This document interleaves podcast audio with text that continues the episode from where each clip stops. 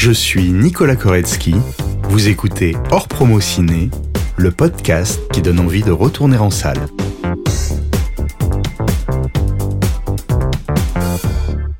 Tu fais aussi partie des, des rares acteurs français qui ont tourné avec Steven Spielberg, hein, puisqu'en 2006, tu tournes dans Munich. Je sais que le casting a été un peu particulier, tu peux nous raconter? J'étais, euh, je venais de finir le, mon deuxième film et je suis parti en vacances avec Charlotte et qui m'a dit, ben là, tu vas arrêter le téléphone, tu vas tout arrêter, on est en vacances. Évidemment, à la fin de la journée, elle a pris une douche, évidemment, j'ai allumé mon portable direct. Et là, j'avais un message de Dominique Bessner, qui était mon agent de l'époque, et qui me dit, il y a Steven Spielberg qui veut te voir.